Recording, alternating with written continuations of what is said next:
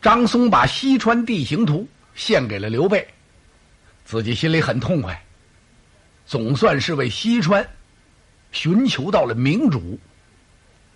那么自己这次为使呢，也是不虚此行啊。他高高兴兴的打马扬鞭，回了西川了。到了益州，就是现在的成都啊。在家待了一夜，第二天他没去见刘璋，先去看望他的好友法正、法孝直。在荆州的时候，他不是跟刘备说了吗？说您要是取西川的话，我有两个好朋友可以做您的内应，一个叫法正，一个叫孟达，这二位都是张松最知心、最要好的朋友。张松想办了这么一件大事，得先跟好友说一说呀。那么这种隐秘的事情呢，只能和自己最知心的人去谈。他就奔法正这儿来了。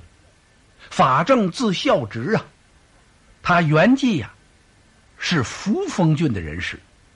这扶风在哪儿啊？就是现在的陕西临游前线以南，秦岭以北。法正这个人很有才学。也特别能讲。他听说张松回来了，正想要去问问他的许昌之行呢。现在一听说求见，法正赶忙把张松给让进了书房。哎呀，永年兄，这次你可够辛苦的呀。呃，怎么样啊？到许昌见着曹操了？张松一听，嗨，算了吧。小侄啊，不提这曹操啊，还好点一提他呀。我这气就把他一出来，怎么回事啊？曹操难得说慢待了永年兄，嘿，他慢待我倒是个小事啊。我看曹操这个人是清闲傲世，此人只可同忧，不可同乐呀。跟他同患难行，你想跟曹操同富贵啊？没那事儿。曹操现在大器未成，真等成了气候那天，谁跟他同甘共过苦？他准把谁给收拾了？我先听听他怎么样慢待的你吧。张松就把自己到了许昌之后，曹操三天没见他，他那门上人跟张松要贿赂，张松怎么反难的杨修，如何在教军场当着曹操的文武，把曹操那点老底儿给抖落了一番，全说了。嗨，法正一听，永年兄。你这个脾气也够暴躁的呀，何必这样呢？哎，不能不这样，应该是以眼还眼，以牙还牙呀。曹操如此轻慢我，我还跟他客气呀？那么后来呢？嘿，这就归到正题上来了。我回到益州来呀，没见刘璋，先来见兄长你，是因为有要事相告啊。我回来的时候绕道荆州，是这么这么这么回事。他就把这个西川地形图献给刘备的事情说了。刘备如何宽仁，也跟法正讲了。正在这时候，连龙一挑从外边进了一个人，和张松啊正跟法正这说的有声有色的时候，嗯，突然外边来了一位，两位都吃了一惊啊。仔细一看，不是旁人，正是孟达呀。孟达字子庆。孟达进门就笑了：“哈哈二位，刚才说的那么热闹，怎么我一进来不说了呢？有什么事情隐瞒我不成吗？”“ 哪能哪能，子庆，瞒谁也不能瞒你呀！不但不能瞒你，我们商量完了之后啊，还得去找你当面相告呢。”哎。孟大兄，我们刚才说什么？你听见了吗？哎呀呀，我又不是顺风耳，怎么能听得见呢？那你就猜猜我跟孝直在说什么吧。真让我猜吗？是啊。好，如果我要猜中了，小弟认罚。那我就猜一猜，我猜你们二位正在商量献益州的事情。哎呀呀，这还了得！一眼被他猜中，哎，子清，你说，咱把这一周应该献给谁？永年兄，别看你跑了一趟许昌，你是一番好意呀。你在刘璋面前夸下海口，想到许昌请来曹操、曹孟德，北拒张鲁。可是你这趟去的很失望，曹操一定会慢待你。那么贤弟你呢？准是绕道奔了荆州，在那儿见到了大汉皇叔刘备刘玄德呀。我说要献益州啊，只有献给皇叔刘备。哎呦，让孟达这几句话说的法正和张松啊，是拍掌大笑。张松双挑大指啊，子庆，你真是神人呐！你太知我了。我的心里像看见了一样，这真是三人同心，黄土成金呐！不说这个了，永年，你打算怎么办呢？我明天去见刘璋，保举二位为西川使臣呢，到荆州请刘皇叔入川。法正、孟达一听这个主意倒是不错，不过永年兄，你可要留神呐！留什么神呢？你一说，刘璋肯定能听进去，也可能。让我们两个人做使臣到荆州去接刘备，可有一样，防止他人出来见阻，就是拦挡。张松笑着摇了摇头：“二位兄长，请放宽心吧。刘璋昏暗，先入为主啊！谁第一个跟他说的，他信谁。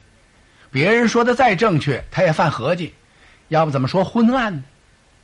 法正设宴。”款待张松与孟达。第二天，张松来见刘璋。哎呀，张先生，你回来了！主公，我回来了。呃，许昌之行结果如何呀？哎，主公，一言难尽。怎么了？曹操实属汉贼，而且想篡夺天下，此人不可为伍啊，不能跟他结伙。同时，曹操早有取咱们西川之心。啊！刘璋一听这几句话呀，脸儿又吓白了。张先生，要按你这么说，咱们该当如何呀？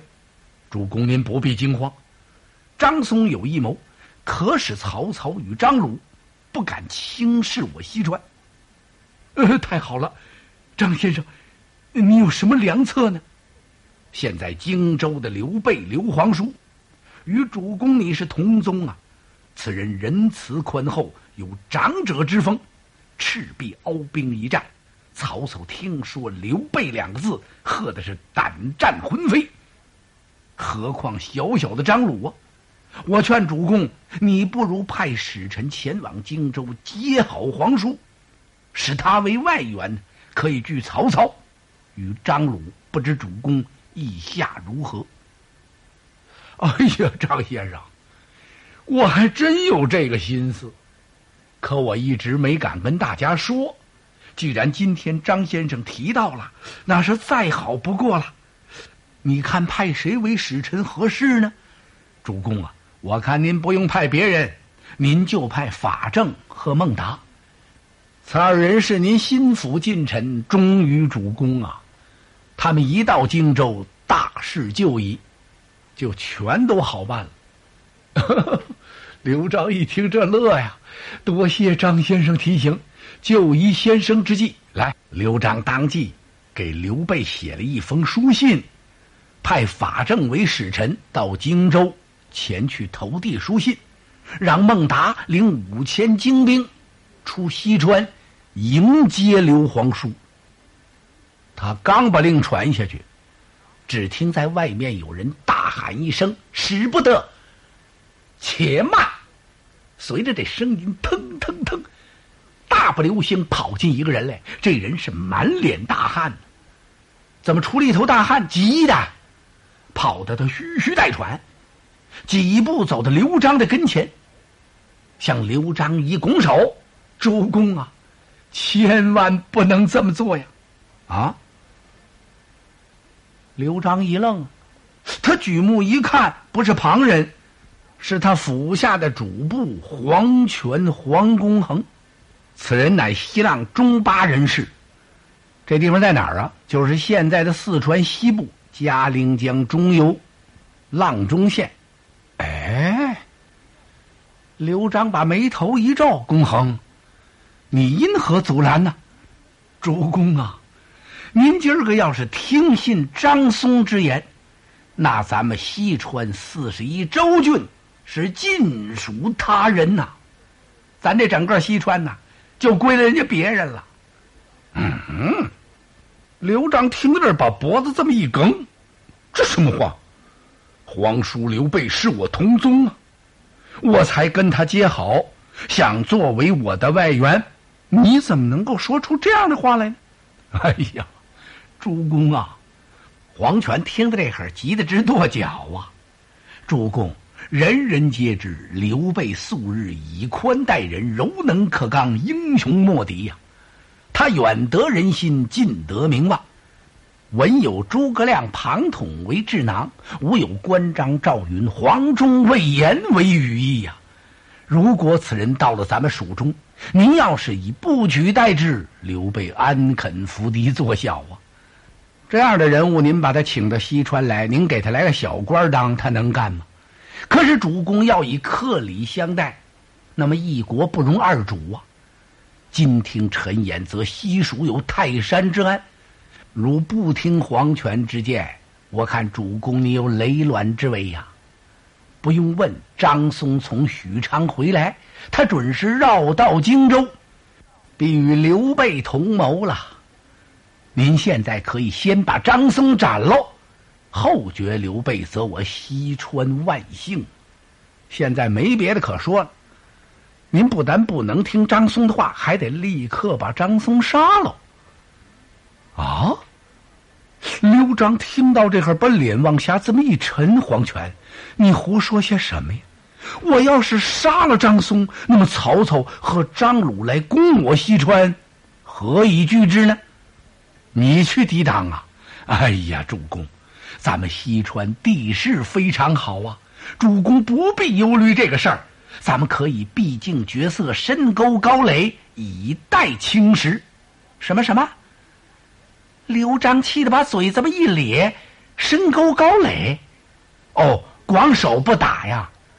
你以为人家就取不了西川了？真是岂有此理！连这么点起码的知识你都不懂啊！贼兵犯境，有燃眉之急呀！等什么青石啊？此乃慢计也！你这不是耽误事儿吗？还不退下！嘿，把黄权给轰出来了。刚把黄权轰出去，就听阶下有人大吼一声啊：“主公！”不可派法正为使啊！不能听信张松之言。嘿，又来一位。刘璋这气，什么人？进前来讲话。随着噔噔噔一阵脚步声，这个人走到刘璋的跟前，是一到地。刘璋一看，正是自己帐前从事官王磊。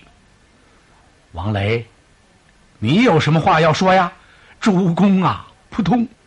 王磊话还没说出来，就跪倒在刘璋的面前。主公，今天您要听信张松之言，可是自取其祸呀！刘璋一听，我说你们都怎么了？我又不是结好别人，结好我同宗兄弟皇叔刘备，你们干嘛这么担心？我结好刘备是为了拒张鲁啊，不是为了咱西川吗？哎呀，主公！您想哪儿去？张鲁想进犯我西川，那不过是选界之计呀。刘备，您要是请来呀，可就成了心腹大患了。那刘备乃世之枭雄，他先是曹操，变思谋害，后从孙权，便夺荆州，心术如此，安可同处乎？今若将刘备招来，我西川休矣。咱们这地方就算归人家了。王磊这话说的有道理，说张鲁想打咱们西川呢，并不可怕。张鲁不过是选界之疾呀，就是胳膊上啊赶快选，那算不了什么。可您要把刘备招来就麻烦了，那就成了心腹大患了。刘备跟谁在一块儿也没处尝过，曹操带的好，他把曹操坑了一下子；吕布带的好，他说了一句话，把吕布给杀了。孙权带的也不错，他赖在人荆州那儿不走。这人物躲都躲不开的，您还把他给招进西川来，你这不是诚心让位吗？刘璋一听，你乱七八糟的瞎说了些什么呀？玄德是我同宗啊，那是我家兄长，那么宽厚的一个人，他怎么能够忍心夺我的西川？简直是满口胡言！来啊！把这俩人给我扶出去，说扶好听，就是给推出去。武士过来，把黄泉、王磊二位就给推出门外去了。刘璋告诉张松：“张先生，别听他们的，你该怎么办怎么办啊？收拾收拾，让法正先走，随后派孟达领兵五千去迎接我家兄长。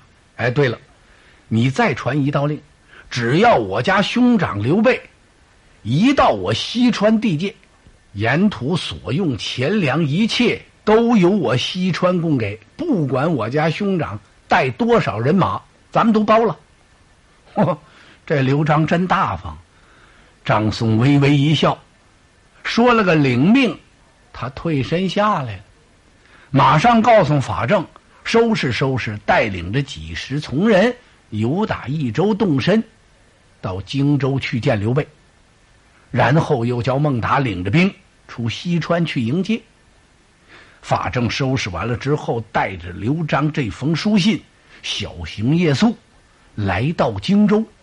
一说求见，刘备带诸葛亮和庞统接出府门呐。法正首先把刘璋这封书信呈上。刘备是拆书一关呢，一看刘璋这信写的特客气呀。信里说：“你我是同宗兄弟，现在小弟我有难了，吉凶相救，患难相扶啊！连朋友还都得帮帮忙呢，何况是同宗兄弟呢？这个张鲁啊，总想由汉中进兵来伐我西川，请兄长能助我一臂之力。真要能把张鲁灭喽，你我弟兄永为唇齿啊！”小弟我自有重酬，我好好感谢感谢你。怎么个感谢法子呢？大概就是把西川给了刘备，他也就放了心了。刘备看完书信是心中大喜呀，设宴款待法正。酒过了三巡，刘备呀，冲诸葛亮和庞统递了个眼色，不用递眼色，预先都安排好了。诸葛亮和庞统军士自动就告退了，屋里没别人了，只有刘备和法正了。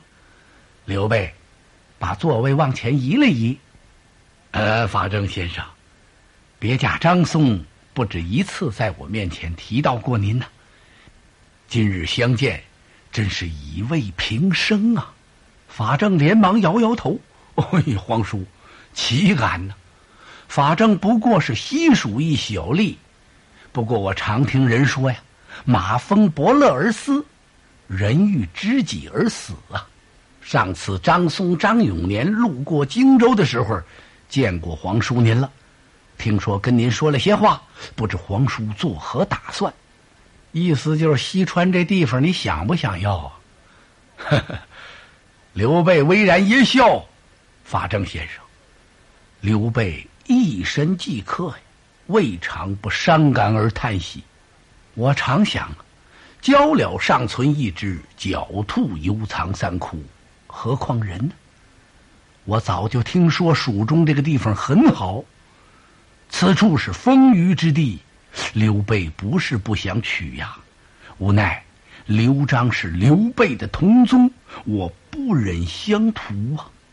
刘备这话说的既婉转又可怜，还很实际。怎么回事呢？他说：“我这个人呐，一个人到处飘荡，直到现在还没有一个落脚的地方，就连那个鹪鹩鸟，还能有个树枝搭窝呢。小兔都有三个藏身的窟穴，何况大活人？西蜀这地方好不好？非常好，最富足，地势也险要。我不是不想要他，可又一样，刘璋在那儿。”那是我的同宗兄弟，我也不忍心把人家这地方给拿过来据为己有。法正轻轻摇了摇头，皇叔，益州天府之国，非治乱之主不可居也。现在刘璋他不能用贤，他也不会用贤。这个大业他根本守不住，早晚西川必属他人。今刘璋将西川自付于将军，他诚心诚意想把这地方给你，将军不可错失啊！你可别耽误了这个机会。岂不闻助兔先得之说呀？皇叔如欲取西川，某当效死啊！助兔先得嘛，把这小兔谁逮着算谁的。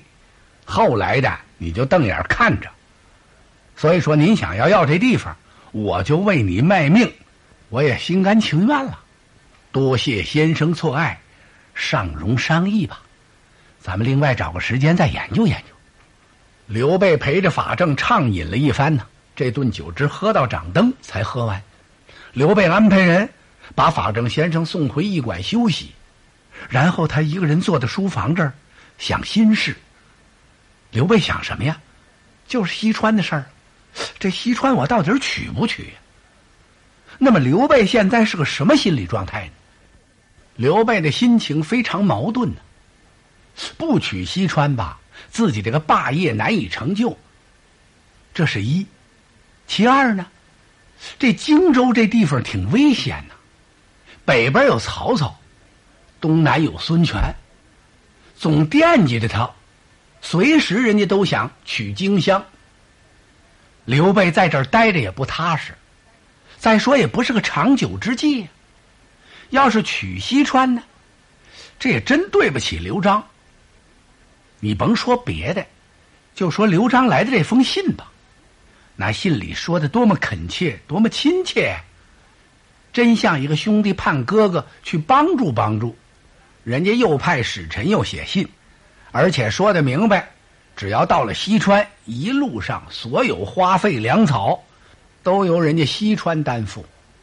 这哥哥可倒好，到那儿没帮得了兄弟，来个取而代之，合着刘璋。派使臣写来书信，请条狼去啊！这玩意儿是有点好说不好听。你说这我可怎么办呢？这个刘备坐在这儿，眉头挽了个疙瘩，怎么想啊，也想不出个路来。就在这时候，听身后有脚步声，刘备回头一看，庞统进来了。哎呦，世远，你还没歇息啊？甭说庞军是没休息呀，就连诸葛亮，连那些所有的文武大臣，一个睡觉的也没有。现在什么时候？关键时刻，西川已经派使臣法正先生来了，拿来刘璋书信，要请主公刘备进西川。主公到底去不去呀？不去西川，咱们怎么办呢？就这么一块地盘，还是跟人家借的。在这儿，这不是两头受夹板气吗？要是去喽，主公决定进兵西川的话，这荆襄怎么办呢？别回头咱们前脚一走，后脚曹操和孙权来了，再把咱这地方给拿过去。回头咱们主公再进不了西川，这可倒好，上天无路，入地无门，那咱不干等着受清风啊！所以荆州文武都很不安呐，尤其是这位庞统先生。比别人更着急，所以他找刘备来了。刘备回头一看，哎呦，世元，来来来，快坐。你来的正好，主公啊，您在想什么呢？刘备就把方才酒席宴前法正跟他说的话呀，跟庞统学了一遍。世元，你说这怎么办呢？哎呀，庞统一听，主公啊，这还有什么犹豫的呀？这西川咱们必须得取。荆州这儿您还没看出来啊？东有孙权，北有曹操，要想长期委曲求全于此地，主公您是大志难伸呐。益州土地肥沃，地势险要，那个地方是户口百万，土广财富，可资大业。更为庆幸的是，还有张松与法正作为主公的内应，这西川等于是天赐予主公。您还有什么可疑虑的呢？哎呀，世元呐，我确实有点心事。我跟你都说说。现在我觉得呀，与我水火相敌者，只有曹操。可是我跟曹操的称霸之道呢，又不同。是操以急，我以宽呢；操以暴，我以仁；操以决，我以忠。我每做一件事都和曹操不同。我想这样，也可能成其霸业。我又何必因小利而失信于天下呢？刘备这意思就是说，我呀，给曹操来个以柔克刚，不见得我这个霸业就不能成就。何必为这么一点小事，我进兵西川，惹得天下唾骂？不值得呀。哎，庞统摆了摆手，主公，您说的不对。您这话乍听起来好像合乎情理，可是现在是离乱之时啊，用兵争强固非一道。您不能拘泥常理，那样一做，主公你是寸步难行。现在主公您应该依从权变，是坚弱攻媚，逆取顺守，此乃汤武之道。大事成功之后，您觉得要是对不起刘璋，您可以报答报答他，割地封王，给他块地盘，也就算对得起刘璋了。庞统说：“这个坚弱攻媚、逆取顺守是怎么回事儿？